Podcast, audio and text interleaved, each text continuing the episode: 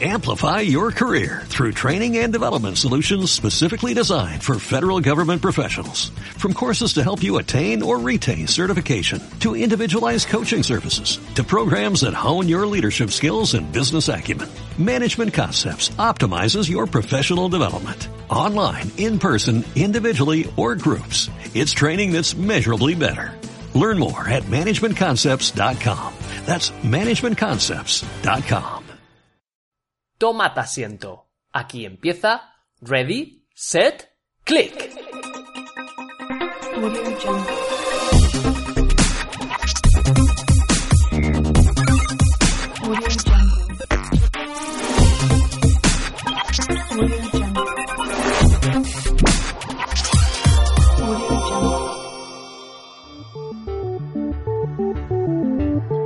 Bienvenidos a un nuevo podcast de tu programa de tecnología Click. Y hoy os traemos las noticias que más nos han llamado la atención durante estas últimas dos semanas. Os contaremos las importantes novedades y notas curiosas sobre las presentaciones tanto de Google como de Apple en sus respectivos nuevos productos. Nexus 6, Nexus 9, Nexus Player y en el lado de los de Cupertino, iMac Retina 5K, iPad Air y iPad mini. No os perdáis los detalles de uno de los intentos de timo que ha sucedido en la plataforma de crowdfunding Kickstarter, el kit del anonimato Anonavox. Siguiendo con plataformas de financiación, queremos que conozcáis Precipita, la red crowdfunding para financiar proyectos de ciencia españoles. Además, os ponemos al día sobre la filtración de imágenes que ha habido para algunos de los usuarios de la APP de mensajería Snapchat. En la sección de Se habla de, no podíamos dejar escapar la cantidad de memes que ha traído a las redes las aventuras del pequeño Nicolás. Por primera vez, inauguramos nuestra sección de entrevistas, y lo hacemos por todo lo alto, con la participación de David Calle, fundador de Únicos, el portal de Internet y canal en YouTube de enseñanza online gratuita que está rompiendo fronteras. Y como viene siendo habitual, en la última parte del programa dejamos el condensador de flujo fluceando para retroceder unas décadas y presentar el videotext y cómo fue su incursión en España. Puedes seguirnos en Twitter, arroba rsclick barra baja es, Facebook, facebook.com barra rsclick y nuestra web rsclick.es. ¡Empezamos! Muy buenas a todos, pues aquí estamos, ya de nuevo un poquito más tarde de lo normal. Últimamente la verdad es que vamos tarde, ¿eh? vamos, vamos, vamos tarde, yo Nos estamos retrasando, sí, nos estamos retrasando. Nos- Últimamente nos tenemos muchos, estamos- muchos problemas. Entonces, Así que pedimos, pedimos perdón, ¿eh? Pedimos perdón, pedimos disculpas, porque es que además retrasarnos justo cuando estamos ahí en, en- en la cúspide de los premios Bitácora, que llevamos tres semanas de, de votaciones y estamos ahí entre los 40 primeros, que ha sido toda una notición, sorpresa, alucinante. Estamos flipando. Sí, nos ha sorprendido, la verdad. Una una cosa que es un proyecto prácticamente nuevo y eso, y que, que estemos tan arriba no- nos, nos ha sorprendido gratamente. Oye, o sea que nada, desde aquí, de verdad, muchísimas gracias a, a todos los que nos hayáis votado y los que no, Eso es. pues vamos, pues vamos. No sé a qué, no, no sé a qué, a qué esperáis. Venga, hala, a votar. Bueno, pues nada, lo dicho, que aquí estamos, ya estamos, una semanita más, el programa de tecnología, Ready Set Click, y, la verdad es que con, como siempre, pues con muchas noticias que se nos han ido acumulando durante, este, durante estos tiempos, y por empezar, como decíamos al principio, eh, antes de nada, de verdad, eh, hoy tenemos una nueva sección que, va a sustituir al debate y es nuestra primera entrevista y hemos empezado por todo lo grande con David Calle, el creador y fundador de Únicos, que es el portal de, de educación digital.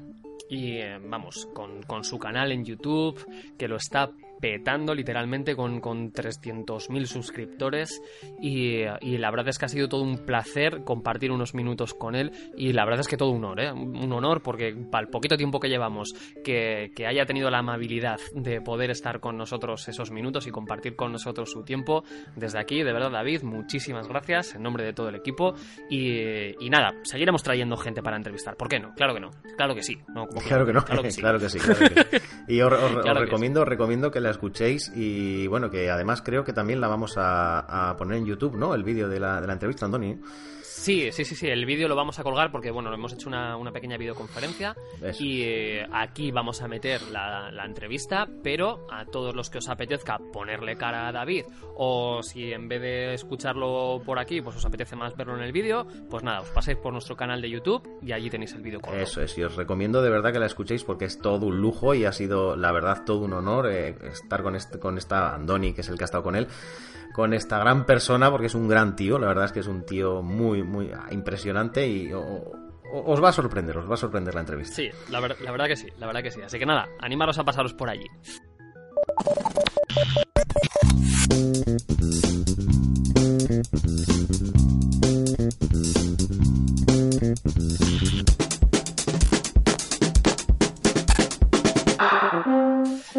Y en lo que en lo que a las noticias se refiere, como estábamos comentando al principio de- del programa, eh, de momento vamos a empezar por una serie de presentaciones que ha hecho durante estas semanas y en concreto empezamos por Google. Google que ha presentado sus nuevos Nexus 6, Nexus 9, Nexus Player, Android 5.0 y la nueva interfaz Inbox para su, ah, para su aplicación de correo. Se ha quedado a gusto Google, ¿eh? Esta semanita con, con novedades. Menudo, menudo puñetazo en la mesa de, de novedades enfrente a Apple. Sí, sí, sí, sí, sí. Bueno, ¿y qué es lo que nos ha presentado? Pues la verdad es que eh, podríamos decir que, que ha presentado la cara y la cruz y un- ha tenido opiniones desde todos los ángulos eh, respecto a la presentación que hizo de sus Nexus. ¿Por qué decimos esto? Bueno, en el Nexus 6, vamos a ubicar un poquito a la gente, eh, Nexus 6, estamos hablando del nuevo teléfono, el, sucesor del Nexus 5, que, que tan, tan buena fama le ha tenido ese teléfono, y nos encontramos con un teléfono de prácticamente 6 pulgadas, 5,96 en concreto, tiene 184 gramos de peso, eh, la pantalla es una pantalla AMOLED con resolución WQHD. Eh, en su interior le hace correr 4 núcleos a 2,7 GHz, viene con 3 GB de RAM y con una batería de 3200 mAh. Eh, buena batería, buena batería para, para la buena pantalla que lleva, vamos. Como viene siendo habitual en estos Nexus, eh, no trae tarjeta de extensión SD. Y la cámara, pues una cámara de 13 megapíxeles y correrá, por supuesto, Android 5.0 Lollipop, que es el nombre que le han dado a este, a este nuevo. Y la verdad es que ha sorprendido mucho por dos motivos. El primero es porque realmente el tamaño es grande, es un tamaño grande porque ya 6 pulgadas entramos en, en el, mundo de las phablet y probablemente eh, así como el Nexus 5 todavía se puede decir que es accesible a, a todo el mundo en cuanto a, a que hay un alto porcentaje que está dispuesto a tener un móvil de 5 pulgadas en su bolsillo, ya las 6 pulgadas habrá mucha gente que decida pensárselo. Y sobre todo, ha sorprendido mucho por el precio, porque se alcanzan los 649 euros en la versión de 16 GB y los 699 euros en la versión de 32 GB. Una auténtica barbaridad si lo comparamos con los poco más de 300 euros que costaba la versión del Nexus 5 en la de 16. O sea, ha duplicado el precio, el precio de los teléfonos. La verdad es que no sé si será una buena estrategia por parte de Apple. Veremos si el tiempo mm, hace o deja ver que los usuarios lo aceptan, pero la verdad es que una de las grandes cosas que tenía, que tenía Nexus, sobre todo el Nexus 5 y el Nexus 4, bueno, pues era que era muy accesible en cuanto al precio. Ya veremos a ver, ya veremos a ver. En cuanto a la estética, eh, para que os hagáis una idea, si conocéis el, el Motorola Moto X, la verdad es que es muy parecida. Es- estéticamente es muy bonito, la verdad es que mm, da gusto verle. Así como los anteriores, pues eran un poquito más sobrios, no, no, no terminaban de. Eran, eran estéticamente, pues neutros, eran bonitos, pero ya, sin más. Y este, este Nexus 6, la verdad es que es muy bonito y, y pues eso, muy parecido al Moto X. Y la verdad es que en esencia, eh, las características es como un Moto X, pero bueno, vitaminado, que se suele decir en el mundillo de la tecnología. Ya veremos, a ver qué es lo que piensa la gente del Nexus 6.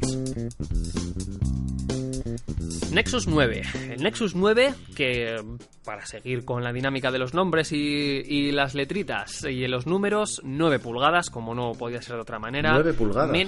9 pulgadas, eh, pero bueno, esto ya es una tablet. Esto ya es la tablet. sí, sí, sí. la- el Nexus 9, 8,9 pulgadas, menos de 8 milímetros de grosor, un grosor muy, muy asequible, muy manejable. La pantalla es un panel IPS con Gorilla Glass 3. y eh, incorpora 2 GB de RAM y se vendrá presentada en dos modelos también, de 16 GB y de 32 GB. La cámara de 8 megapíxeles capaz de grabar a 1080p. En su interior, para hacer, para aguantar todo, todo este ejército, lleva una batería de 6700 mAh y, por supuesto, también correrá con Android 5.0.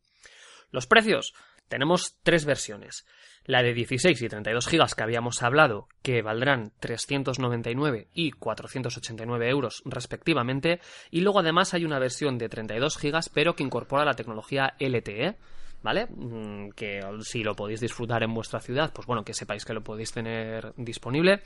Y sube un poquito el precio, unos 80 euros, y se presenta por 569 euros. Hay que decir que estéticamente, si ya la habéis visto, eh, ya lo sabréis, y para los que no, a mí me ha sorprendido mucho la estética porque es muy bonita si lo comparas con las anteriores tabletas Nexus, las primeras, que también eran como muy no sé, no, no terminaban de, acercarse así estéticamente, nada que te, que te llenaran. Y eh, la verdad es que estas Nexus 9 están muy finas, muy bien, muy bien diseñadas. A mí me han gustado. Bueno, y una de las sorpresas que, trajo Google en su última presentación es el Nexus Player. ¿Qué es el Nexus Player? Bueno, no sé si la gente se acordará, Jonathan, no sé si tú te acuerdas del Nexus Q, porque la verdad es que pasó... Pues pasó la verdad es que no, no me acuerdo, ¿no? Es que pasó sin gloria ni pena. Yo, de hecho, no sé ni si se ha llegado a comercializar, la verdad. O sea, sé que se presentó, era una bolita, era una bola muy... La verdad es que tú lo veías y era, era una chulada, lo, lo veías y era una bolita y la idea era acercarse, acercar un poco lo que es el centro multimedia al mundo de Google. Y Nexus Player es, mm, vamos a, a, imaginarnos que es como un Apple TV, que la gente lo puede tener más en la cabeza como es un Apple TV, pero redondito. Ah. ¿Vale? Es, es, exactamente igual, es como un Apple TV, pero redondito, así también planito. Y lo que pretende Google es centralizar el contenido multimedia a través de este aparato. ¿Por qué? Bueno, porque para empezar corre la interfaz Android TV, que lo que viene a ser es una especie de, bueno, de panel o de, o de manera de manejarlo como si fuese las Smart TV. Puedes instalarle apps, eh, le puedes mm, conectar, le puedes meter videojuegos. De hecho, saldrán con, con algunos pads eh, en concreto, si no recuerdo mal, creo que eran de Asus los que van, los que van a presentar para, bueno, pues para poder jugar a esos, a esos juegos. Y la verdad es que la primera noticia es un poquito si realmente va a ser la, la contrapartida de la videoconsola Uoya que la verdad es que cuando salió Uoya en Kickstarter fue, vamos, lo petó, lo petó, y la verdad es que después no ha conseguido el éxito esperado. pero bueno, es una pena, ¿eh? porque era una consola muy buena, muy buena. Sí, no, no, no, la, idea era cojonuda. en Kickstarter, vamos, lo petó, pero luego ha salido al mercado y se ha quedado un poco ahí en tierra de nadie, como que nadie lo, ha terminado de, comprar o de adquirir para el gran público. El caso es que Google quiere, quiere por lo menos intentarlo y, como decimos, eh, lo, que, lo que ha puesto para el alcance de los usuarios es tratar de centralizar el contenido multimedia, tanto de alquiler de películas, de vídeos, de aplicaciones, de juegos y no se sabe mucho más del servicio ni tampoco de las características técnicas del aparato. Lo único que se sabe, o que hemos podido saber nosotros, es que incorporará cuatro núcleos a 1,8 GHz. La gran pregunta es qué pasará con el Google Chromecast. Es lo que te iba a preguntar, estaba esperando para preguntarte, lo digo, ¿esto tiene que ver algo con Chromecast o va a ser el, que le sustituya o...? Pues mira, parece ser que no, por la única razón que se espera una nueva versión, o sea, Google sigue trabajando en optimizar y en desarrollar el Chromecast, y mm, yo, sinceramente, esto, a ver, no he probado el Nexus, por supuesto que no lo he probado. Pero mm, yo es que estoy tan encantado con el Chromecast. Sí, sí, es verdad. Porque en cuanto a precios, eh, que no lo, hemos, no hemos comentado, bueno, el Chromecast, para los que no lo sepan, son 35 euritos. Y el Nexus Player eh, creo que iba a estar en torno a los 100 euros. O sea, la distancia, la distancia es gorda. Chromecast viene a ser más como simplemente un conector HDMI, pero inalámbrico. Sí. Al final es volcar el contenido de lo que tú tienes en tu teléfono o en el ordenador, ¿vale? A través del Google Chrome, puedes volcarlo en la televisión. Mientras que el Nexus Player es un ecosistema en sí mismo. Ya. sinceramente, yo para el uso que le estoy dando a día de hoy, eh, me vale con el Chromecast. O sea, porque no, no llego a terminar de entender para qué necesito instalar aplicaciones concretas en la tele. No termino de de verle. O sea, yo ver Facebook en la tele no, no me apetece. Entonces, no sé, no sé qué, qué orientación le darán al, al, aparato, pero, pero bueno, ya veremos. Ya veremos a ver qué es lo que, qué es lo que pasa con este aparato. Nexus Player. Bueno, y por último, acompañando a estos nuevos gadgets que presentaron, pues por supuesto van de la mano de Android 5.0 que al final se llama Lollipop, no Lima Key o Lima Apple Pie o no, no sé cómo se, cómo se iba a llamar inicialmente. Bueno, finalmente eh, Lollipop y bueno, pues la nueva versión de este sistema operativo de Android con nuevas características, mejores funcionalidades y viene en cuanto a diseño con la nueva interfaz que tanto que, ya ha empezado Google a, introducir, que es el Material Design. Eh, dentro de este Material Design, además, eh, Google ha presentado su, nueva versión para Gmail, que es Inbox. La nueva interfaz con, más información y que Google presente dar, pretende dar una vuelta de tuerca a cómo entendemos y cómo nos relacionamos la gente con el correo, porque la verdad es que el correo lleva con nosotros desde el origen de Internet y no ha evolucionado prácticamente nada en cuanto a cómo, cómo interactuamos con ellos. Y la verdad es que por lo poquito que yo he estado viendo, eh, me da la sensación que es así como un poquito, vamos a decirlo entre comillas, como Google Now, que te va presentando las cosas que te pueden interesar. Pues esto es parecido, con los mails que él cree que más te pueden interesar, te los va apareciendo.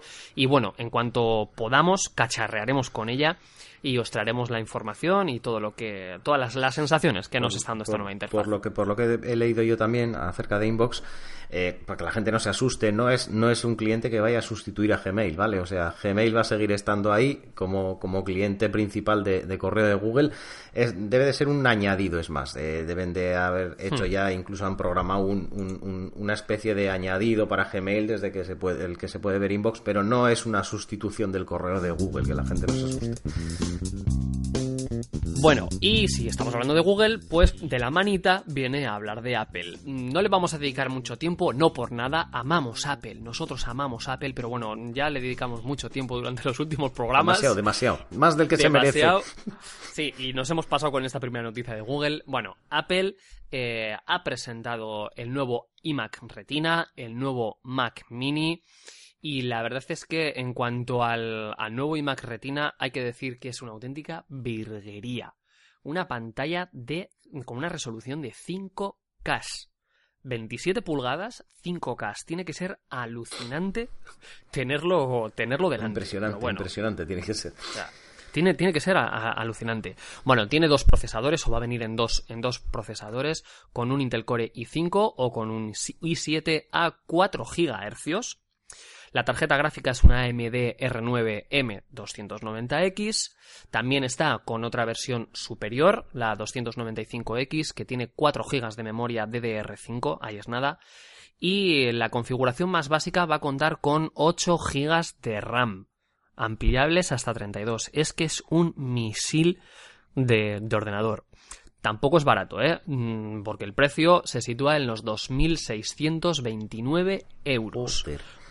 Por lo tanto, bueno, como caprichito está bien, pero, pero bueno, hay que ahorrar un poquito. Pero la verdad es que se antoja un auténtico misil. Y por, por su parte, pues bueno, presentaron también el, el, Mac Mini, ¿vale? La versión más pequeñita que estéticamente es como un, como un Apple TV, es exactamente igual. Y bueno, mm, va a venir con un Intel con un i5 en varias versiones, 1,4 GHz, 2,6 y 2,8 GHz y eh, con un Tera Fusion Drive en cuanto a la capacidad del disco duro, también otro modelo de 500 GB y en cuanto a la memoria RAM, bueno, pues vas a empezar con los modelos de 4 GB de RAM, otros de 8 y otros de 16. Bueno, y por último, que se nos ha olvidado comentarlo al principio, también presentaron los nuevos iPad Air 2 y el iPad Mini 3. Como nota curiosa, es que el iPad Mini 3 no tiene ninguna novedad. Solamente, bueno, incorpora el, el, botón con el Touch ID, ID, pero absolutamente nada más. El resto es todo igual, todo igual. Bueno, de hecho es, es, es tanta la novedad que le dedicaron 30 segundos en la presentación. Ahí es nada. Bueno, y también, pues como decimos, el iPad Air 2, que la verdad es que llega con, unas cuantas, con unas cuantas mejores, mejoras en la pantalla, en el interior, más autonomía, viene con el nuevo procesador, con el A8, y eh, las pantallas, perdón, la cámara tendrá 8 megapíxeles, también será capaz de grabar a 1080p y en cuanto a los precios, que es lo que os interesa, pues los tendréis por 489 euros, 589 euros y 689 euros para los modelos de 16, 64 y 128 gigas siendo Wi-Fi. Para los que no sean wifi, bueno, pues sumarle unos 30-40 eurillos a cada uno y más o menos es, la cuenta. 609, 709 y 809. Números muy bonitos, por cierto. Sí. Bueno, y no queríamos acabar de, de hablar mmm, sin mencionar que en Apple han presentado el iOS 8.1 y es noticia sin problemas. No han tenido ningún problema, o por lo menos no tan notorios como en los anteriores, en la versión 8, 801, 802, que tantos problemas ha dado. La versión 8.1, que bueno, pues viene a, mejorar eh, algunas características, ha cambiado temas del, del, carrete de fotos y pues bueno, sobre todo pues también de seguir evolucionando el sistema operativo, darle más estabilidad y seguir avanzando. Bueno, Tú, Jonathan, lo tienes eh, sí, sin problema. Sí, sí, sí, yo lo tengo ahora prácticamente parece ser que sin problema. Yo fíjate que eh, eh, ellos se han querido marcar un tanto, pero yo creo que la, el cambio no ha sido tan, tan pequeño. Es más, cuando hay es un, es una es una es un cambio de versión grande, o sea, ha pasado de 8.0 a 8.1 directamente sin pasar por el 0.3, 0.4, 0.5. Y Sí, sí, eso sí. es que han hecho algo, algo, yo creo que lo tenían guardado en la manga, la gente se había quejado tanto que han dicho, "Bueno, vamos a decir que, y es más, cuando yo lo bajé en el iPad, me ponía, nada, pequeñas mejoras, algunas vulnerabilidades y tal, pero la verdad es que el iPad mío ha empezado a funcionar como funcionaba antes. O sea que Co- como al- tiene que ser. algo han hecho, algo han hecho. Bueno, y como nota curiosa, mm, dos días después de presentar el 8.1, el equipo de Jailbreak Pangu ya ha sacado el jailbreak. No me lo puedo creer. En dos días, en dos tío. días, joder. En dos días. Fíjate que, que las últimas versiones del, del iOS eh, lo comentábamos, de hecho, en alguna de las noticias hace unos cuantos podcasts, Sí. eh, que se iban, se iban a esperar. En las, en las últimas versiones del 7 eh, dijeron que, bueno, que se les había bloqueado bastante y que iban a esperar a las, del, a las del 8. Bueno, pues en concreto la del 8.1, dos días han tardado aquí el equipo Pangu en sacar el jailbreak. Así que para todos los que, para todos los que tengan jailbreak hecho, en la versión 8, pues bueno, oye, animaros, que ya lo tenéis para hacer en la 8.1, así que no os perdáis las actualizaciones que Apple os quiere presentar. Y nos vamos con otra noticia que ha sido bastante llamativa porque al menos yo es de la primera vez que tengo constancia de un timo en Kickstarter. Y esto, Jonathan, te lo dejo explicar a ti, que controlas del más del tema que yo. Bueno, pues nada, pues sí, un timo o un intento de timo, porque al final les ha salido mal. Resulta que esta gente, bueno, ya sabéis que Kickstarter es esa plataforma de financia- financiamiento colectivo para que la gente ponga dinero por algo. En este caso es una, pues un grupo que había sacado una especie de un- lo que ellos llamaban Anonabox, que es un- es un aparatito pequeño Sí. que se puede, se puede Mm. unir a un router o a un, o a un modem. Y lo que te prometía es ano, anonim, ¿cómo se dice esto? Anon- anonimato. Anonimizar. Anonimato. Anonimato. Es que estamos tan acostumbrados a decir anonimizar y esas cosas que vienen de- del extranjero que no es anonimato. Sí, anoni- Te prometía anonimato, anonimato en internet. Tú conectabas tu router o tu modem eh, a, a través de ese aparato a línea telefónica o a, a RCD o lo que fuera y al final lo que te hace es eh, a través de una red eh, de la red Tor, de la red Tor que Sí. todos conocemos, pues te, te hacía, te, te- te proporcionaba ese tipo de anonimato. Bueno, la gente de, de Reddit, esa comunidad que hay en Internet, ya sabéis que hay unas cuantas comunidades Bueno. en Internet tipo Reddit, 4chan, que lo que hacen es tocar los cojones al resto. y lo, lo que hicieron, pues eh, lo desmontaron, en, en- cuatro días lo desmontaron, vieron que lo que tenía dentro era una placa, eh, era un router que, que vendían en, en AliExpress, en esta tienda de China que hay, era una, una Sí, placa sí, china sí. que costaba 19 dólares. Y estos querían vender su, su cacharro por más de 45 y vieron que nada, que era la misma placa china que, que, se podía comprar en AliExpress eh, con un software un poco modificado y enseguida pues se pusieron en contacto con Kickstarter diciendo que pues bueno que esto era un timo, que esta gente estaba intentando vender algo que no habían hecho ellos porque ellos decían que lo habían, lo habían manufacturado ellos pero no es verdad. Y Kickstarter se puso se puso en, pues a investigar todo el tema y lo que ha hecho ha sido suspender la suspender el, el, la, financiación. la financiación. Y todo, como no había llegado al final, Kickstarter cuando suspende una financiación, si no ha llegado al final de, del, del, tiempo que tenían para financiarse, lo que hace es no dar nada de dinero a esa gente y devolvérsela toda a, a los que a los inversores a la, gente que ha puesto que ha puesto el dinero aquí aquí los espabilados de ellos habían recaudado más si no recuerdo mal ¿eh? estoy hablando de cabeza más de medio millón o cerca de medio millón de dólares lo tengo aquí sí lo tengo aquí o sea su meta era 7.500 o sea, ellos habían dicho, joder, si nos hacemos con 7.500, pues mira, de maravilla. Y en tan solo dos días llevaban ya medio millón. Medio, medio millón. O sea, que se, se iban a hacer de oro, se iban a hacer de oro.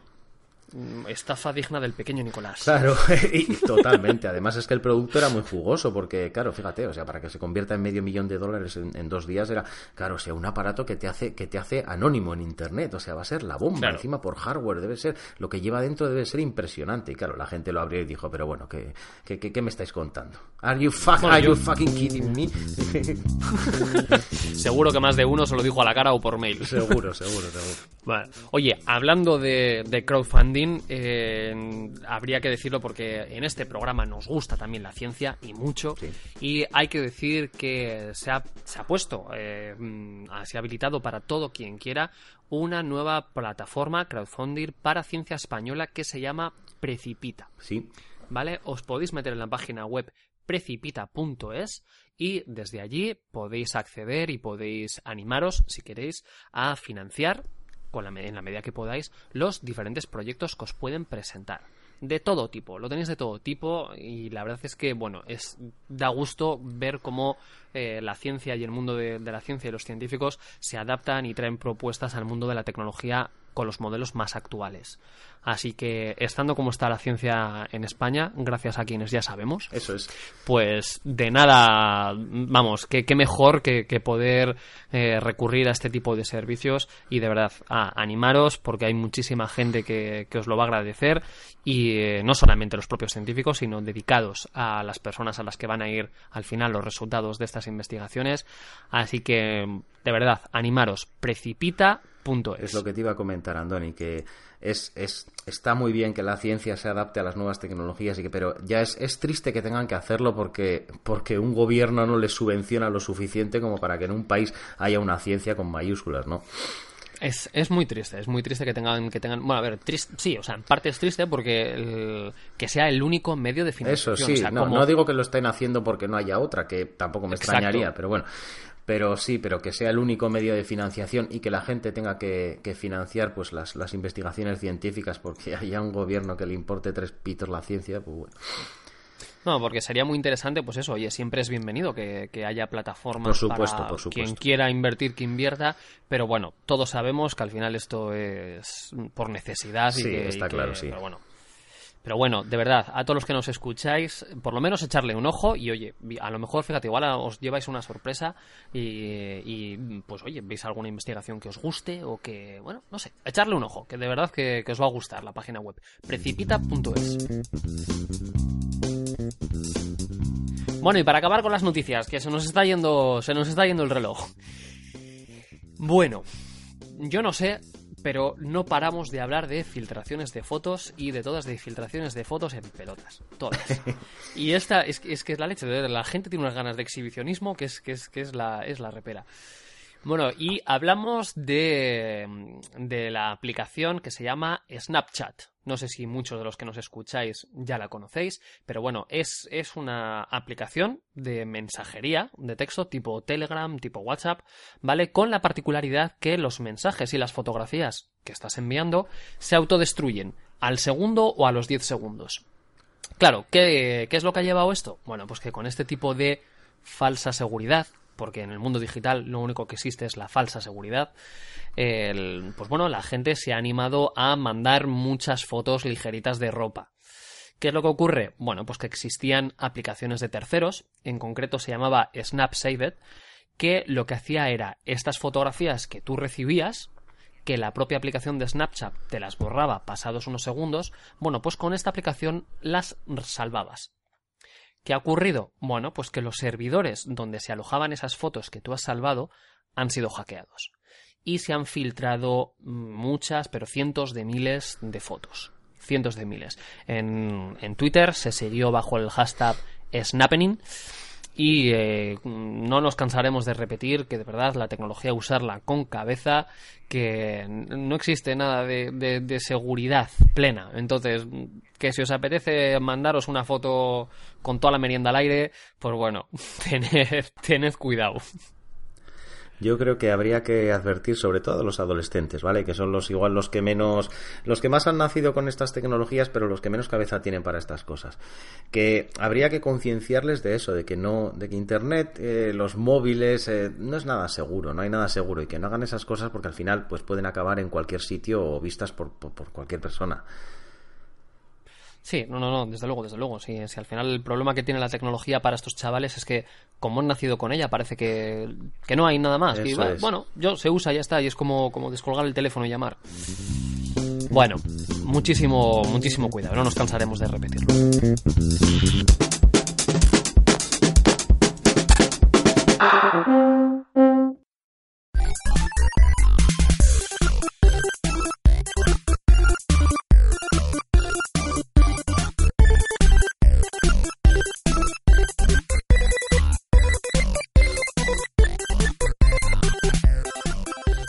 Bueno, sintonía de se habla de. Se habla de que yo he hablado mucho durante esta semana con, todos los compañeros y sobre todo en Twitter.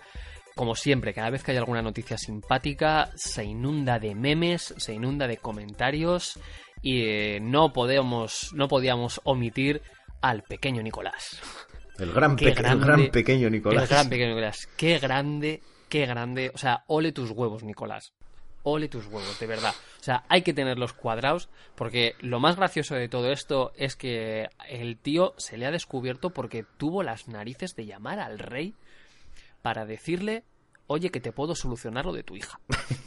es la hostia. O sea, ole, ole y ole. Bueno, para la gente que no esté puesta al día de las noticias, el pequeño Nicolás, como se le ha dado a llamar, es, es un, pues bueno, un personaje, un chaval de 20 añitos, que el tío se hacía pasar, bueno, pues que si mm, vicepresidente de no sé qué, que si hijo de anónimo del rey, que era representante de dirigentes del PP, que el tío, bueno, que, que, era de la altísima cúpula y mm, mediante los contactos que iba haciendo, gracias a sus mentiras, pues bueno, el tío acabó estafando eh, a muchísima gente, muchísima gente a través de informes falsos por los que cobraba hasta 25.000 euros.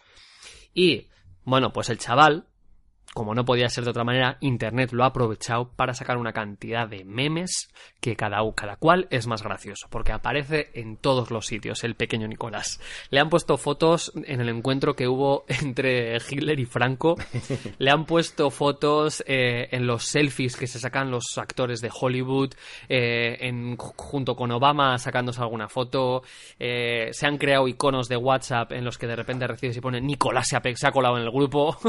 bueno, una cantidad, una cantidad de, memes y de, y de tweets que como no, como no podía ser de otra manera, la comunidad twittera y de internet pues se ha puesto al trabajo en cuanto salió, en cuanto salió la, la simpática a la par que triste noticia. Es que la gente no lo sabe, pero realmente en el encuentro entre Hitler y Franco, el pequeño Nicolás estaba allí. Estaba allí, es que es el cabrón del vamos. No, es un montaje, no es un montaje, no, él siempre ha estado allí.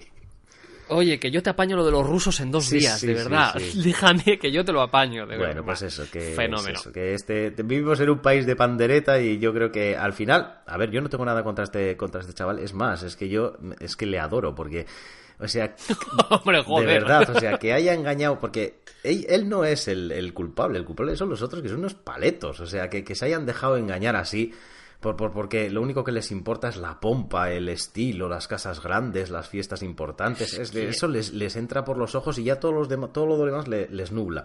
Y este, es, este, este, es un, genio, hombre. Este llegará a ser un gran hacker de ingeniería social. Es que el pavo, el pavo se llegó a presentar en el besamanos del Sí, rey. que es sí, que sí, digo, he pero, visto las fotos. pero ¿qué, o sea, ¿qué, qué te piden para estar allí? Oye, no, que este es Nicolás. Hombre, Nicolás, caliente, Sí, pasa. es, sí, sí, y ya está, eso o es sea, nada más. Este, es, este, es o sea, estuvo Kevin Mitnick, que fue uno de los grandes hackers ingenieros sociales de la historia, y luego el pequeño Nicolás, o sea, es que vamos, Y luego el pequeño Nicolás. como debe ser, como debe ser. Un grande, Nicolás, un grande. Si te apetece algún día que te hagan una entrevista, oye, nosotros nos ofrecemos, Hombre, ¿eh? Y nos hombre. cuentas, nos cuentas Y qué nos tal, cuentas- qué nos tal te ha ido y cómo lo has haces, tío, nos cuentas cómo lo haces. Acojonante, Nicolás, eres un grande.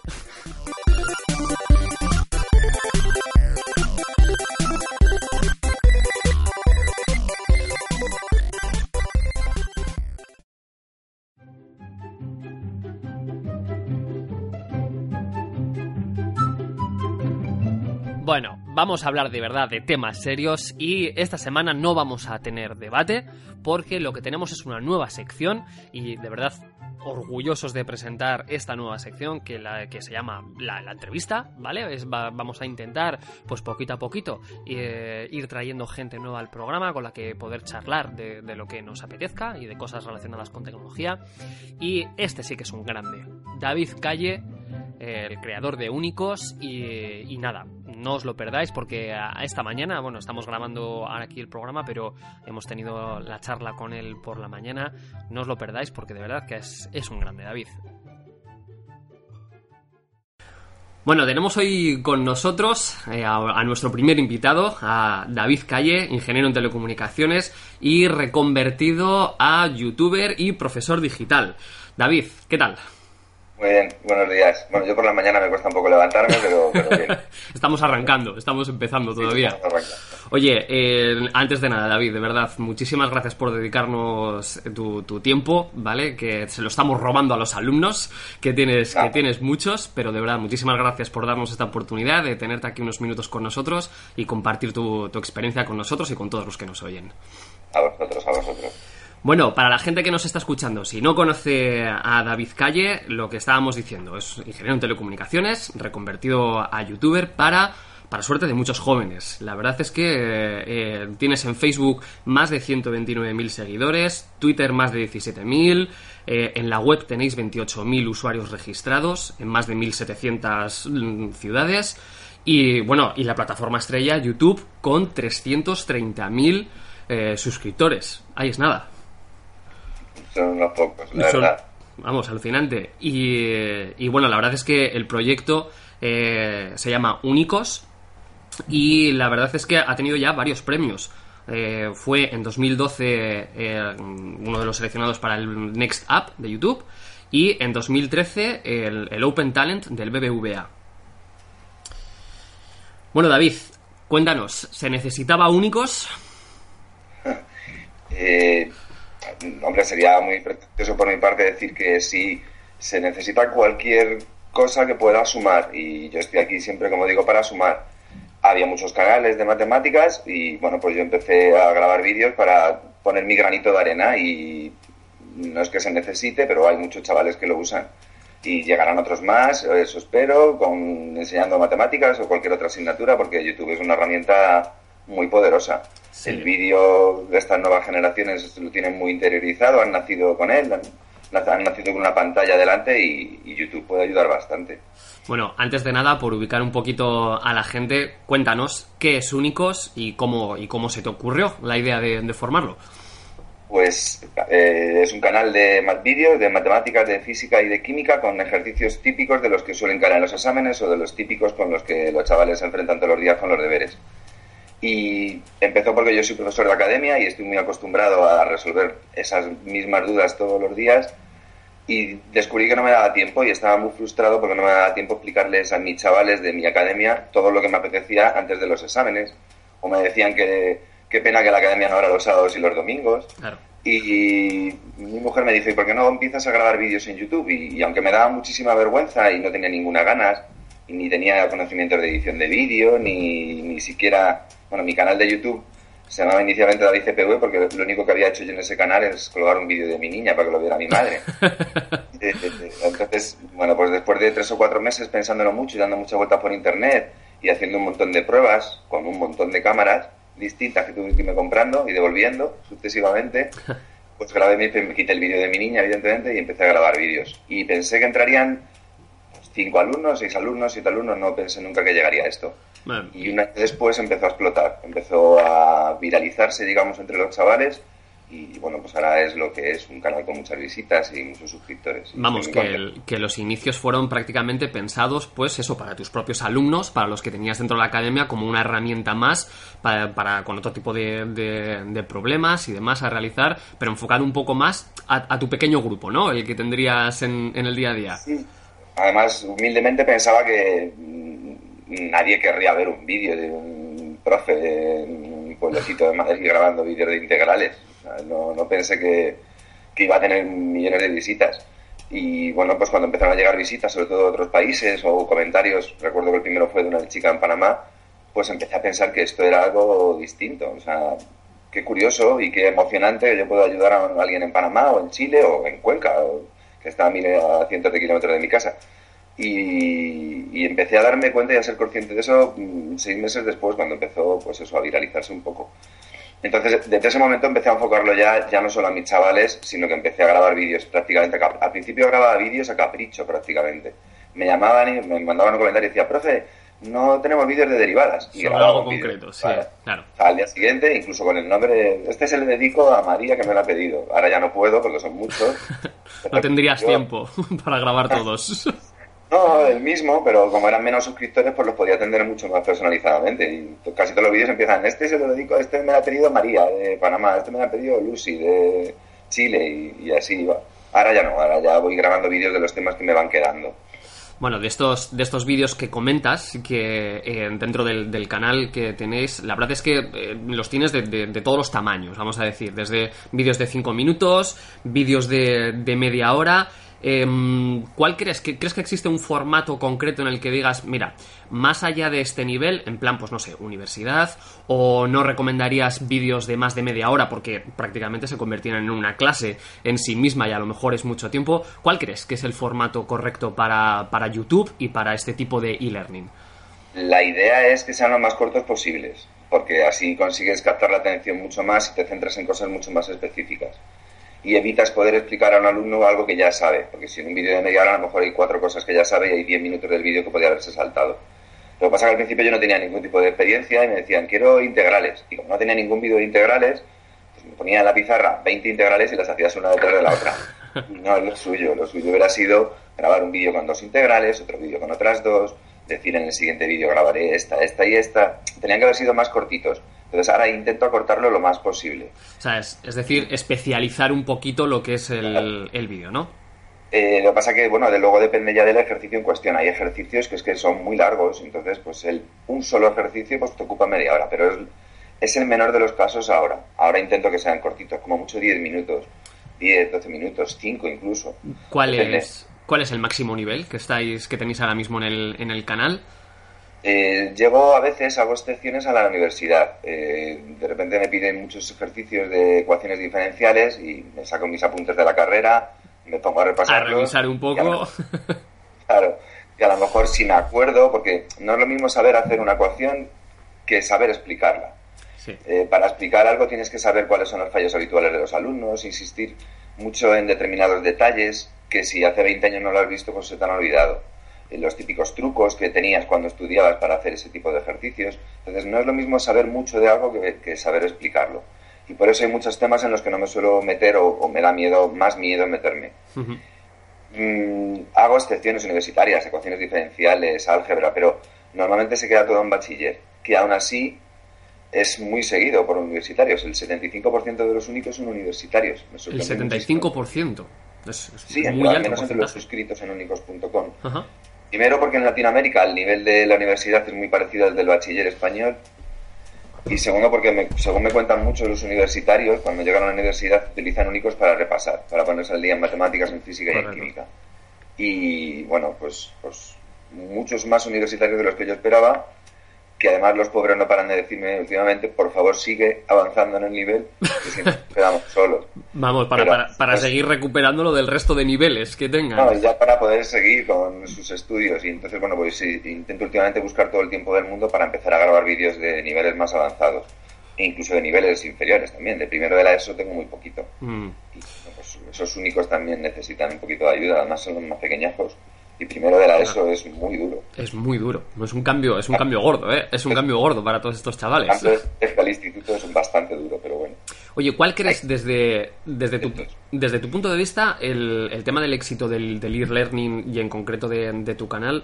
em, ¿Crees que tiene mucho que ver el tema de, pues bueno, el, parapeto de anonimato que te da estar detrás de la pantalla a la hora de decir, oye, tengo dudas o no? Porque, hombre, en clase la verdad es que muchas veces siempre nos quedamos con las dudas. Quizás crees que el anonimato puede ser una de las claves de, del e-learning. Sí, sí, estoy convencido de que hay muchos chavales, además yo tengo una academia y conozco muchos chavales eh, físicamente que vienen a mi academia todos los días y hay chavales muy tímidos que les da muchísima vergüenza preguntar y les da miedo que se metan con él en clase o simplemente, aunque sean muy listos, les da miedo también preguntar para que lo típico, ya está preguntando otra vez eh, Manolito, qué pesado. el preguntón.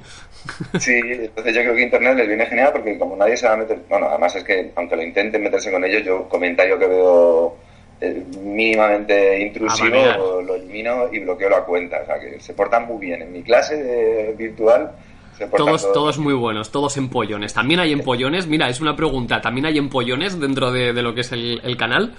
Sí, claro, eh, hay chavales, yo siempre digo que yo también fui alumno de academia, yo creo que suspendí un examen en segundo de bachiller y ahora mismo las notas son muy importantes para entrar en determinadas carreras. Hmm. Y si un chaval quiere entrar en medicina ahora, que piden un 13 me parece, Ah. en selectividad, pues necesita sacar prácticamente nueves en todas las asignaturas. Y, y ¿por qué no? Esa duda, ese ejercicio que no te sale. Sí, hay muchos, hay muchos. Hay de todo.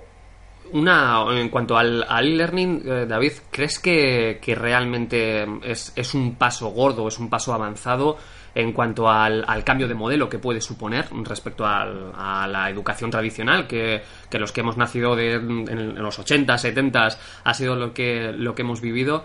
¿Crees que este modelo actual de e-learning es un modelo en sí mismo o simplemente es un pequeño parche, un pequeño paso adaptativo a, la tecnología? Ahora mismo, tal y como está planteado el sistema educativo, es un parche o una solución o un extra. El- Lo ideal en Estados Unidos ya se está haciendo, por ejemplo, es, es convertirlo en una herramienta más de un profesor en clase, ¿vale? La, la labor de un profesor en clase por las mañanas en el instituto es indispensable. Es más, los chavales no pueden estar todo el día en su casa estudiando porque lo de ir al instituto está genial para que se socialicen. No todo es matemática, física y química, hay muchas más cosas que se pueden hacer y trabajar en grupo es algo que se debería enseñar en los institutos con muchísima más profundidad. Porque lo que se van a encontrar el día de mañana es traba- cómo traba- trabajar, Trabajar en grupo, Pues, correctamente, sí. sé que son autónomos como yo, que estoy todo el día solo en la guardilla. Me toca trabajar en grupo. Eh, pero, por ejemplo, yo te decía que en Estados Unidos se está practicando lo que se llama Flipped Classroom, que es la traducción más o menos literal sería clase volteada o dar la vuelta a la clase, que es utilizar los vídeos, el profesor utiliza los vídeos para que sus alumnos vean en casa todo aquello que a él no le apetece o que no necesita explicar en clase, o que es demasiado teórico o que es demasiado mecánico. Entonces, el ejemplo típico sería, miraros todos los vídeos de David de integrales en vuestra casa y mañana yo en clase voy a aprovechar para resolveros las dudas que tengáis y para explicaros para qué sirve realmente una integral y para poneros un ejemplo de la aplicación de la integral en la vida real. Ajá. Para que el profesor pueda hacer cosas más chulas en clase y aprovechar los medios que tiene un instituto de explicar cosas más chulas. En cuanto... Y la integral por partes típica, pues para que se estudie en su casa. Que no tiene por qué ser mis vídeos, pueden ser los propios vídeos que haya hecho ese, ese profesor. Sí. Es que re- respecto a eso te iba, te iba a preguntar porque en realidad lo que es el, el tema de la comunidad TIC que tenemos aquí en, en España, eh, si miras un poquito lo que es las redes sociales y demás, es una comunidad muy activa. Sin embargo, a nivel de país, respecto a Europa, eh, somos uno de los que menor implantación tenemos. Eh, ¿Realmente crees que es más un problema de iniciativa del propio profesorado para poder hacer lo que comentas? eh? Oye, grabo vídeos o, o le animo a los alumnos para, para que chequeen vídeos en, en Internet. ¿O crees que es más un problema institucional, digamos, de, de- de- de como país? O... Eh, a ver, hay profesores que están muy tecnificados y hay profesores maravillosos que están que tienen cuentas en Twitter, que graban vídeos, que, que miran programas diferentes en Internet o cómo se enseña en otros países. Yo conozco profesores muy involucrados con las tecnologías. Lo que sí es cierto es que hay, hay muchos otros profesores que no. Pero bueno, el problema no está en los profesores, el problema está en cómo está diseñado el sistema educativo en este país y cómo se enseña en este país. Mi lucha, una de mis luchas más, beligerantes últimamente es eh, que estoy en contra de no que compren libros los chavales, porque los libros son importantes, pero no que vayan cargados con 14 kilos de libros en sus espaldas. Eh, teniendo iPads, por ejemplo, teniendo tablets, que serán más baratas incluso, que se pueden reutilizar año a año. Entonces, eh, se pueden hacer muchas cosas a nivel institucional y los profesores no tienen la culpa de que, bueno, pues, que el sistema esté así montado. Y se pueden cambiar los mm, programas educativos y no tiene sentido que los chavales sigan teniendo que hacer eh, cálculos de dos hojas en un examen cuando hay un ordenador que lo hace en cinco segundos. Hmm. Lo que deberíamos explicarles en matemáticas a los chavales es que con una función cuadrática se puede diseñar un puente, no hacerles que hagan una función cuadrática durante media hora. Porque eso lo hace un ordenador. Yo introduzco una cuestión de segundo grado en el ordenador y me hace el dibujo automáticamente. Y bueno, pues deberían cambiarse, sobre todo la aplicación de las ciencias, en física. Bueno, en física, sobre todo la cantidad de herramientas con un ordenador y cosas visuales que se pueden tener, de, de ver realmente las aplicaciones que tiene. Si quieres explicar el empuje de un cuerpo, coge un barreño y un barco y un corcho y una madera y una bola de hierro, pero no hace falta que les expliques todas las fórmulas o desarrollos de dos folios para llegar a la conclusión de la fórmula de, de, Arquímedes, del principio de Arquímedes. Ya lo hizo Arquímedes en su momento y explícales realmente que lo vean. A un chaval de 10 años tú le enseñas el principio de Arquímedes con un barreño de agua y lo, no se lo olvida en la vida. Y hay muchos profesores que lo hacen, pero el sistema no está montado así. Es un libro, hay que seguirlo, te explican esa parte de la lección, te ponen 10 mm. ejercicios, los hacen los chavales en casa deberían cambiar cosas. es que realmente realmente lo que comentas a mí me parece muy importante porque eh, muchas veces en las clases y en el sistema actual eh, precisamente lo que se obvia es la aplicación que realmente tiene o el de dónde viene y la verdad es que igual si a los chavales como dices tú oye mira esto es lo que ocurre como experimento y puedes buscar en internet o puedes buscar en cualquier otro sitio cuál es el fundamento teórico, cualquier duda, cualquier comentario se puede explicar, pero la verdad es que mm, los recursos además que se necesitan son muy pocos, o sea, un portátil, una tableta, una cámara. Sobre todo al principio, si alguien luego va a estudiar físicas o, astrofísica, evidentemente pues se va a tener que saber la memoria, la teoría de memoria, pero bueno, para el que llegue a ser astrofísico, no para un chaval de 10 años, un chaval de 10 años darle un barreño de agua muchísimo mejor y, que ensaye lo que es la física. O dar una pelota de goma y que se ponga a botarla y explicarle por qué cada vez vota menos. No sé, se pueden hacer muchas cosas. Y YouTube o herramientas como YouTube te permite hacer eso, porque no tienes ningún tipo de eh, camino a seguir marcado oficial y bueno, pues si quiero explicar cómo bota una pelota, lo puedo explicar, grabo un vídeo y el que quiera verlo pues lo puede ver. Que lo vea. da mucha libertad. YouTube da mucha libertad. Hablando, hablando de tu canal y respecto a estos cambios que estamos, que estamos hablando. Sí, yo no me pongo a hablar de cambiar la educación. no, pero bueno, eh, precisamente. Yo soy cómplice, entre comillas, del sistema porque yo sigo explicando lo mismo. Eh, intento hacerlo de otro rollo y tal, pero yo les ayudo porque, mm, digo, pues tengo que ayudar a probar y, no puedo ponerme a divagar, tengo que ayudarles con los ejercicios que suelen tener. Claro, tienes, ¿eh? tienes que seguir lo que es el modelo que, se, que ellos van a, vivir, está, está claro. ¿Cuál es, ¿Cuál es la parte más positiva o el feedback más positivo que, sueles recibir de tus alumnos? En plan de, jo, pues es que lo que más me gusta es, mm, no sé, pues el, poder tenerlo siempre a diario, cuando yo quiera, o el tenerte así en vídeo y la comunidad que se crea alrededor. ¿Cuál, ¿Cuál es el feedback más positivo que recibes por parte de los chavales? Eh, recibo feedback de todo tipo, desde el cariño más absoluto, son muy cariñosos y es lo que me da energía para seguir todos los días, porque son muy cariñosos eh, a que me encanta, a que lo veo todas las veces que quiera, como tú dices, a que lo puedo repetir una y otra vez, a que por fin lo he entendido. los que más me tocan son aquellos de odiaba las matemáticas hasta que empecé a ver tus vídeos, desde entonces no puedo parar de hacer ejercicios. O sea, ese tipo de feedback a mí me toca bastante. Y son muy cariñosos y son muy respetuosos y se portan genial. Y yo es que estoy encantado. Es que es lo que desde el principio yo tenía mi trabajo y le sigo teniendo, lo que pasa es que cada vez he dedicado más horas a únicos. Todo eso te va alimentando poco a poco y te vas a la cama muy contento todos los días y muy satisfecho, aunque te vaya muy cansado. Y es lo que me da energía para el día siguiente. Pero vamos, toda una inyección de energía. Claro, sobre todo es la ventaja del, e-learning es que si tienes conexión a internet lo puedes ver cuando quieras, donde quieras, de camino del examen, antes, en el autobús, en el tren, en la playa, en la piscina. ¿Habéis, hecho, ¿habéis hecho quedadas físicas en el mundo real alguna vez? No, me da mucha vergüenza. ¿Te da vergüenza?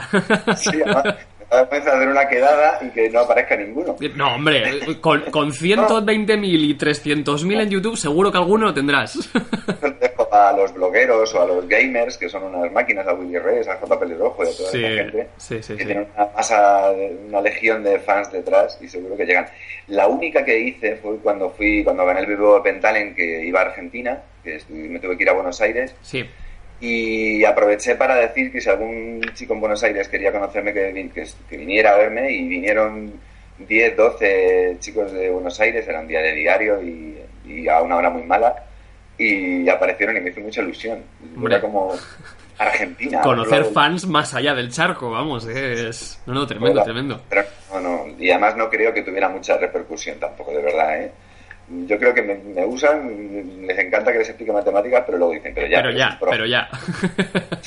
Oye, y por parte de los profesores, ¿has tenido alguna vez tanto comentarios positivos como comentarios negativos de los profesores? Eh, sí, sí, además yo me guardo todos, ¿eh? Los negativos, además, si vienen de un profe, me los quedo y me los guardo y trato de interiorizarlos y trato de aprender de ellos. Eh, los negativos de los profes no son beligerantes, ni mucho menos, son o te has confundido aquí, o ten cuidado cuando expliques esto, o yo lo explico de otra manera, ¿por qué no lo has explicado así?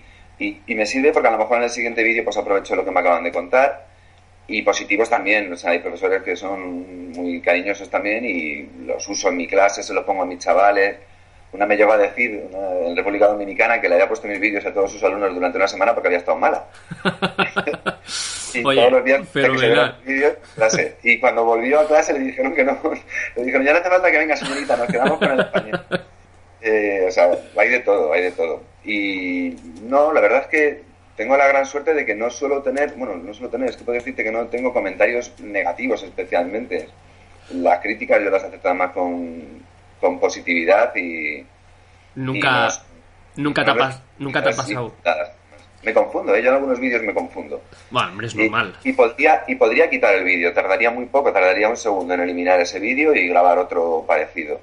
Pero mm, siempre he pensado que un profesor no tiene por qué ser infalible y que cuando es infalible un profesor, los alumnos se, se confían demasiado. Y además yo creo que hasta se aburren. El- a mí lo que me mola es que estás confundido y que el alumno rápidamente se dé cuenta, y eso es alucinante. Eso es que te está entendiendo, eso es que te Sí. está siguiendo. Y si en un vídeo me dicen, profe, has confundido en el minuto 7, digo, muy bien. Era para ver si estabas atento. O sea, es, es de hecho el, el plantearles el, oye, dudad, dudad también de mí, que no Sí, soy sí, un... entonces están, están muy pendientes. A ver, que si me confundí en el vídeo es- porque me confundí en ese momento. Normalmente me doy cuenta cuando los edito, ¿eh? Porque los miro dos o tres veces Sí, y digo, claro. hacen la cosa más tonta. Dos más tres, cuatro. Digo, no, por favor, dos más tres es cinco. Y es que estoy pensando en el siguiente número que tengo que escribir. Ya, Y a claro, veces me va la cabeza. claro. Pero bueno, se dan cuenta los chavales. Y ahí están, con mis errores, todos los vídeos. Bueno, no todos los vídeos tienen un error. Hombre. Bueno, oye, David, y ya para, para ir finalizando, eh, un consejo, un consejo para la gente que, que quiera, pues oye, que igual está en su casa y diga, mira, a mí tengo muchas cosas que, que contar en YouTube, un consejo para la gente que quiera emprender, como, oye, nosotros mismos, aquí, que estamos, hemos empezado hace poquitos meses, un consejo, ¿qué consejo darías? a por todas. Pues si es en YouTube en particular o en el mundo de las mm, web, eh, que, lo, que lo que hagáis lo hagáis con cariño, con pasión, con energía, sin pensar en lo que va a ocurrir, porque si te quedas esperando a que lleguen las visitas a tu casa o las reproducciones, eh, puede ser frustrante y lo que tienes que hacer es algo porque te guste, porque te apasione y porque te encante. El resto llegará si tiene que llegar y si no, pues no pasa nada. Mientras tanto te lo habrás pasado muy bien porque si no puede frustrar. Si yo recuerdo siempre que los seis primeros meses, no, el casi, bueno, los siete primeros meses de mi canal YouTube gané 40 euros nada más en total. Yo no esperaba ganar dinero y no tenía muchas visitas y luego de repente pues explotó. No, no, no puedes esperar un, un rendimiento inmediato, pero bueno, pues yo le digo a todo el mundo que lo intente, que haga lo que le guste y que si tiene algo que contar, que lo cuente, por supuesto. Sobre todo si eso. es distinto, mejor. Empezar, empezar porque te gusta, empezar con pasión y empezar a hacer las cosas porque de verdad te apetece. Bueno, pues oye David, eh, nada, muchísimas gracias por, por habernos dedicado tu tiempo y, y nada, que te vaya, que te siga yendo exactamente igual de bien, incluso mejor Y, y, oye, anímate a hacer una quedada que te conozcan los chavales. Lo haré, lo haré, lo- te lo prometo, un día de esto lo hago. Vale, pues oye David, nada, de verdad, muchísimas gracias por tu tiempo y, y nada, nos seguimos, nos seguimos viendo, escuchando y leyendo por Twitter. Un abrazo, Antoni. Venga, muchísimas gracias. Chao. Chao.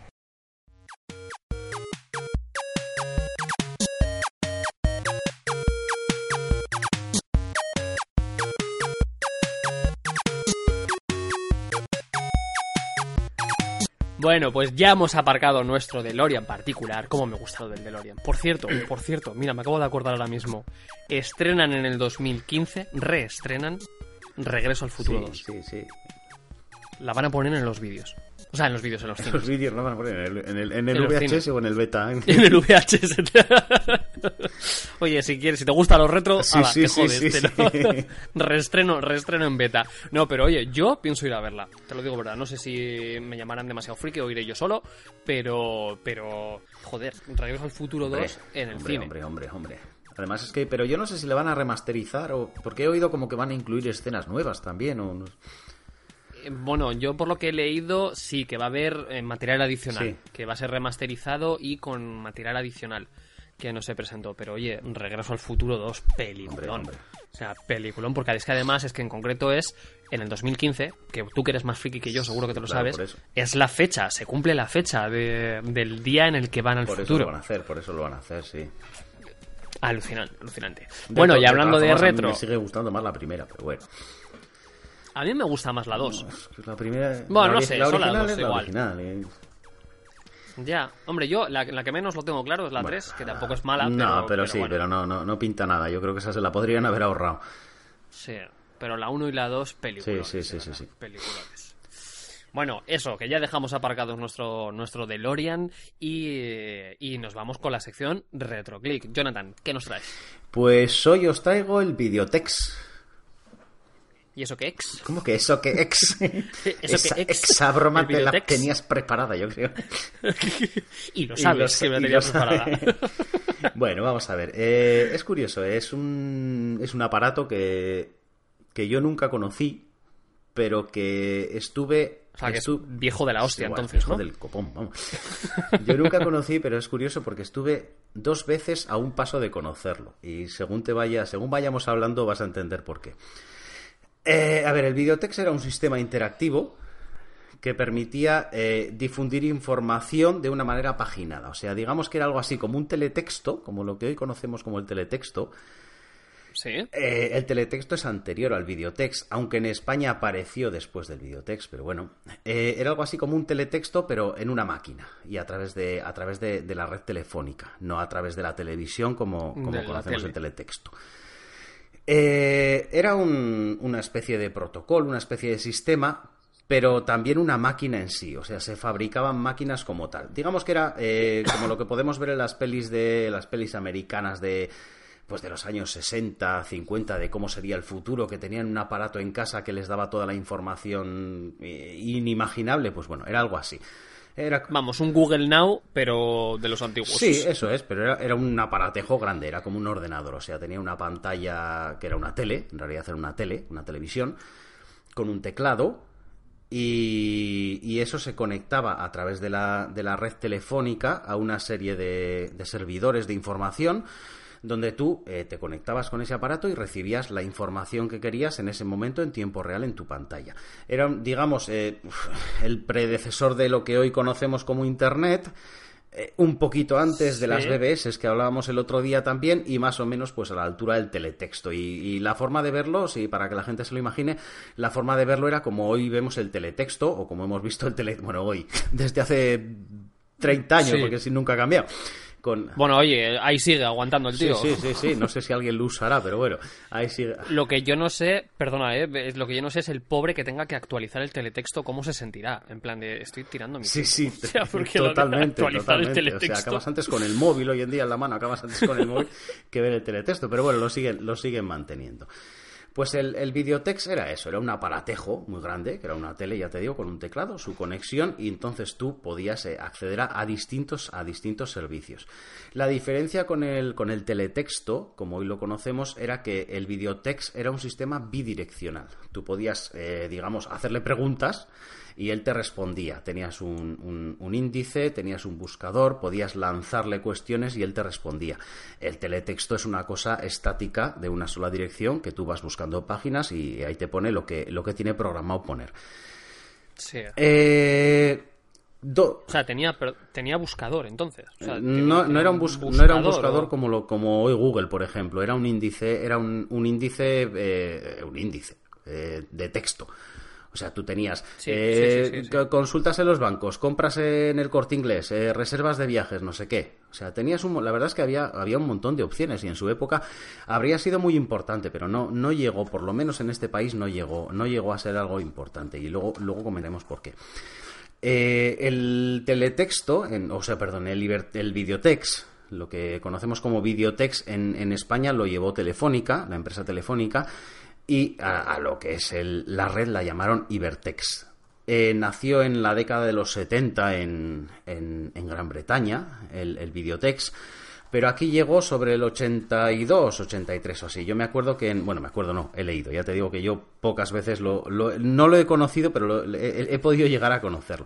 En el 82 hicieron una prueba eh, con el Mundial de Fútbol que hubo en España, pusieron unos cuantos videotex pues por pues en sitios públicos en bibliotecas en ayuntamientos y tal para, para que la gente se conectara y viera pues pues los resultados de, de los partidos sobre los partidos los, los- los- las- los siguientes encuentros y tal.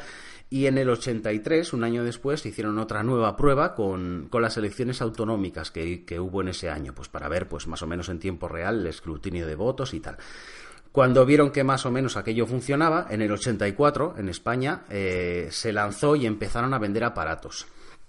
Es curioso porque empezaron a vender aparatos, pero eh, en el 84 tú habías nacido ya, Antoni, supongo. Yo, sí, dos añitos llevaba. Pero Dando pues vueltas. esto llegó desde el 84 hasta bien entrados los 90, pero ¿realmente has visto tú alguna vez un videotex? No, en la vida. O por lo menos no me suena haberlo visto. Bueno, pues yo sí, yo sí, yo sí vi uno. Por vale. La primera vez que yo no sabía que era un videotex, ¿eh? lo he sabido después, lo he sabido ahora. Eh, me acuerdo que fuimos a una, un amigo y un amigo y yo eh, fuimos a una, a una biblioteca pública que había donde vivíamos y ahí había un aparato que parecía en aquella época los ordenadores tampoco estaban tan, pues estoy hablando del año 80 y 88, 89, no era una cosa, tener un ordenador en casa, tampoco aparte del Spectrum y demás, pues tampoco era una cosa normal tener en casa. Entonces vimos aquel aparato gigante Sí, con teclado, sí. con una televisión. Y enseguida fuimos ahí a tocarlo, porque éramos, la verdad es que éramos los dos muy frikis, y fuimos ahí a, a- a tocarlo. y ¿qué- Vamos, qué botones, botones. una pantalla, además eh, era, era, era monocromática, aquella pantalla era monocromo, era una pantalla en blanco y negro, aunque luego lo subo en color. Y nos pareció alucinante, y en cuanto fuimos allá a tocarlo, enseguida vino la bibliotecaria, chu, chu, chu, que eso ha costado mucho dinero, iros de aquí, iros de aquí, cagando leche. ¿Por qué tocas? ¿Para qué tocas? ¿por qué No toques. Y yo, aquella fue, que es la primera anécdota que te quería contar yo sobre el, sobre el aquella fue la primera vez que yo llegué a tocar las teclas de un videotex, aunque no me dejaron utilizarlo mucho, pero bueno, aquella, aquella fue, aquella fue mi, mi- mi primera vez. Eh, ya te digo, eh, Ibertex, que fue como se llamó la red aquí en España de, de videotex, eh, empezaron a crearse, se creó una, una asociación española de servicios videotex, donde estaba la agencia EFE, donde estaba Correos, donde estaba Iberia, el Ministerio de Industria, Renfe, las universidades. Entonces tú te podías conectar eh, con aquel aparato pues para reservar entradas para, para un concierto, por ejemplo, para comprar billetes de tren, para comprar eh, en, el, en, en el corte inglés. El corte inglés tenía una, un, pues eso, un, un acuerdo con, con- con esta red para que la gente pudiera comprar. Y yo he visto imágenes de, de aquella época de, de un videotex español y tú podías hacer la compra realmente como hoy se hace por internet. Tú te, Pero es tecnología punta por todo lo que en Totalmente. aquella época. Me-. Totalmente, o sea, tú podías hacer la compra, hacer tu lista de la compra, le dabas a comprar y el, el, pues el, repartidor de turno te traería la, la, compra a casa y tú la pagarías no sé cómo. Pero se podía hacer, se, podían, se podía consultar tu, tu saldo y tus movimientos bancarios en, en, tu, en, tu, en tu banco o en tu caja de ahorros. Eh, concretamente creo que era el no sé si era el, el Banco Santander creo que era el Banco Santander el que tenía también un acuerdo con esta con esta sociedad de, de poder actualizar todos esos datos y que la gente lo pudiera utilizar se podían hacer un montón de cosas, ya te digo, reservas de viajes, eh, plazas de hoteles se podían reservar también, se podía hacer un montón de cosas. Y el rollo es que la gente lo comprara para sus casas. Normalmente, pues eso, ya te digo, estaban en bibliotecas, en ayuntamientos, en diputaciones forales, en sitios públicos, pero el tema es que la gente lo comprara para sus cosas, para sus casas. Eh, ¿Qué es lo que pasó en España? Porque, por ejemplo, en Francia, que se llamó Minitel, este, este sistema tuvo muchísima, muchísimo éxito. Muchísimo éxito. Es más, tengo aquí apuntado, en el año 93 había 6 millones, 6 millones de aparatos en todo el país. En el 94, un año después, en España apenas llegaban a los 500.000. Bueno, pero es que en el 94 también, claro, ya, o sea, no terminó de despegar cuando ya aterrizaron los, eh, Sí, ya estábamos justo a finales de los 90, ya fue el boom de, Internet, sobre todo, entonces llegamos... no, a ver, no es que aparecieran en el 94, ¿eh? ya te he dicho que aquí aparecieron en el 84. No, no, a eso me refiero, pero que no habían terminado de despegar y claro, les, pilló, ya la época del PC. Les pilló la época del PC. Entonces, ¿qué es lo que ocurrió cuando les pilló la época del PC? Pues que eh, sacaron una tarjeta, que eh, llegaron a acuerdos con Inves, con Investrónica, y sacaron una tarjeta que se podía conectar a, uno de los, a una de las expansiones del, del PC. En realidad era un modem, ¿vale? Era una tarjeta especial para conectar exclusivamente con, con Ibertex, para que tu ordenador funcionara como un videotex. Esa tarjeta la, fabricaba Investrónica, era una Inves 300, creo que se llamaba. Y esta, y es, la segunda anécdota que te quería conectar, esta fue mi, segundo contacto con el Videotex, porque yo, el primer PC que tuve, después de aquellos ordenadoruchos de 8 bits, el primer... Oye, un respeto. perdón, perdón, perdón. El primer PC PC que tuve era, era un Inves, era un ordenador de Investrónica, y tenía yo supongo que tendría una de estas tarjetas porque el ordenador acabó en la basura hace, hace muchos años, pero yo guardo siempre todos los manuales de instrucciones. Y cacharreando por ahí, mirando en el trastero y buscando cosas, he encontrado el manual de instrucciones de esta tarjeta.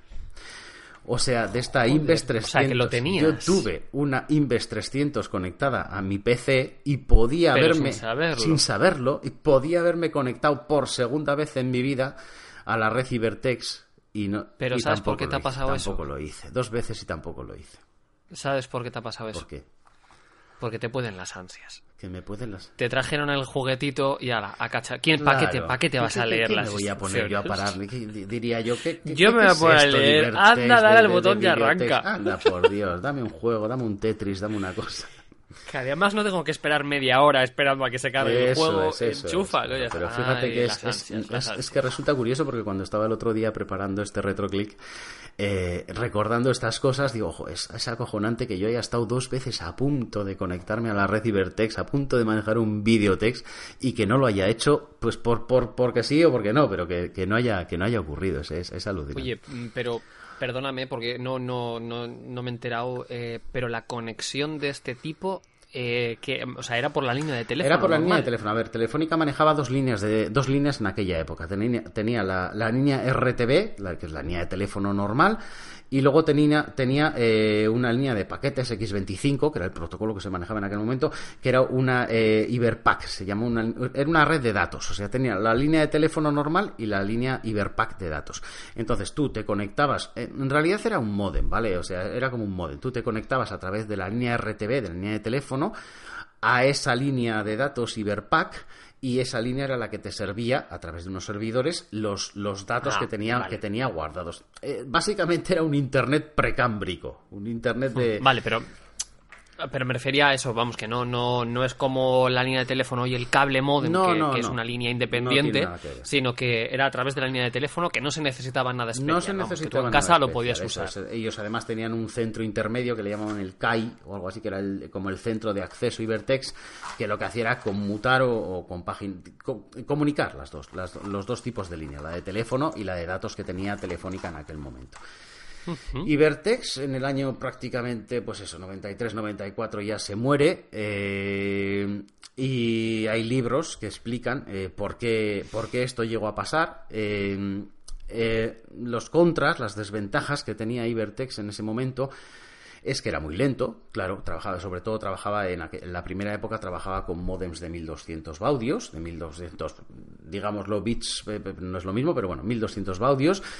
Eh, la información era estática, tú tenías, no es como internet hoy en día, tú tenías una pantalla, ¡pum! como el teletexto, vamos, tenías una pantalla fija y Sí, tenías que sí. intentar cargar otra pantalla para luego, aunque tú tenías esa intercomunicación con él de poder, pues dame mi, mi- mi saldo en la cuenta y él pues te mostraba la, la- la información estática.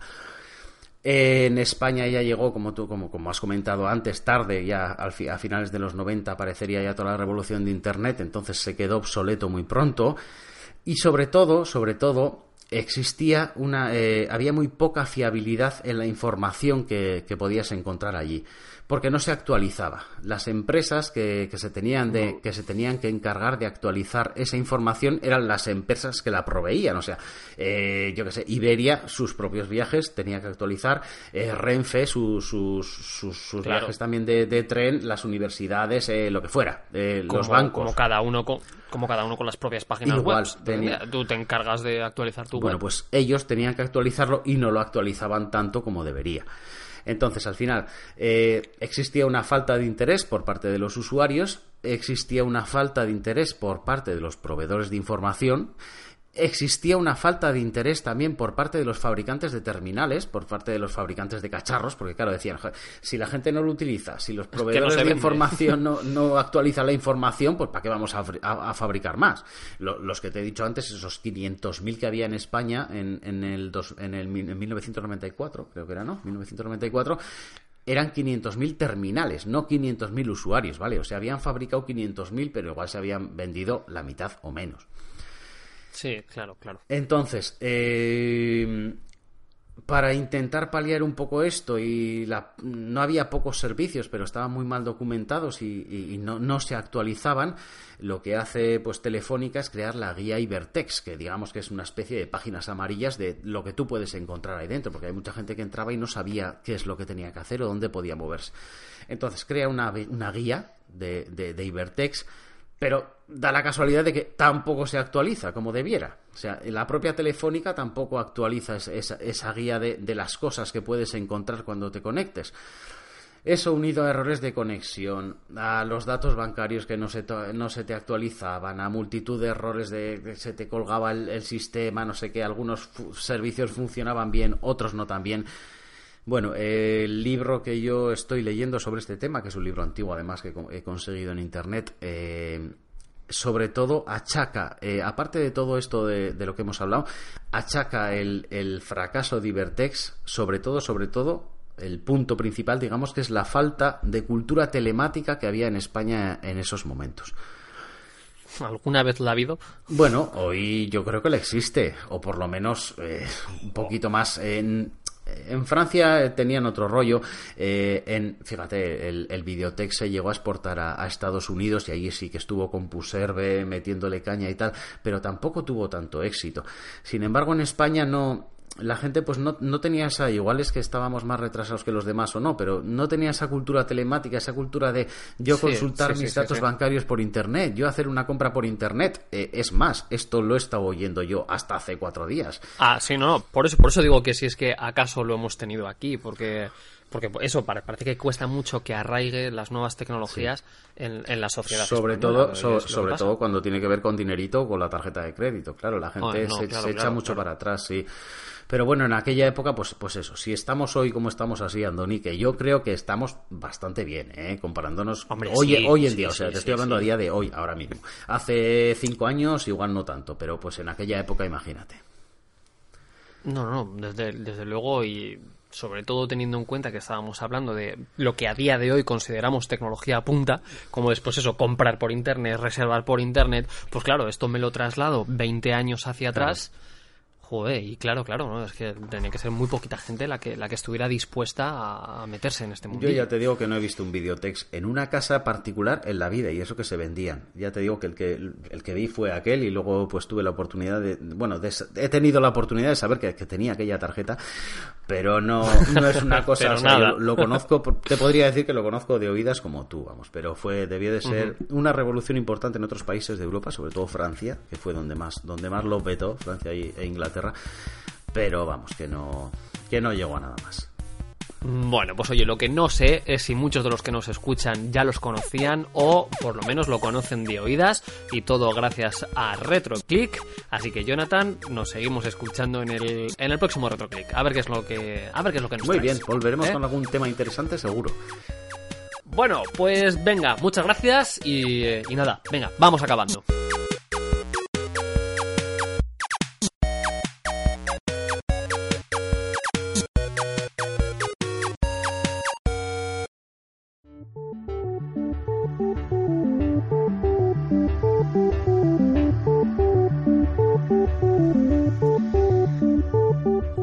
Ya está, ya se nos ha pasado, ¿eh? Ahorita, una horita y algo que rápido se nos pasa, ¿eh? Que nos ponemos a hablar y se nos va, se nos va el reloj. Y, eh, y nada, estamos acabando. Ya, último, o sea, último no, perdón, otro programa más de Ready Set Click. Y, bueno, simplemente comentaros un poquito por, por dar la nota en cuanto a lo que ha sucedido dentro de las redes sociales. Eh, en nuestro canal de YouTube, como hemos dicho al principio del programa, vais a tener la entrevista en vídeo que hemos hecho con David Calle, ¿vale? El creador de No os la Unicos. perdáis, no os la perdáis. no os la verdad, es así, en plan puya subliminal. y, eh, y luego también eh, hemos tenido dos tutoriales, eh, uno nuevo y otro que está, que está teniendo mucho movimiento. Uno es, eh, no sé si lo comentamos en el, post, en el podcast pasado, eh, cómo instalar el- un Apple Mac, ¿vale? El- en concreto es el Mavericks en un PC a través de, un programa que se llama VirtualBox, que no es más que un programa para virtualización de máquinas.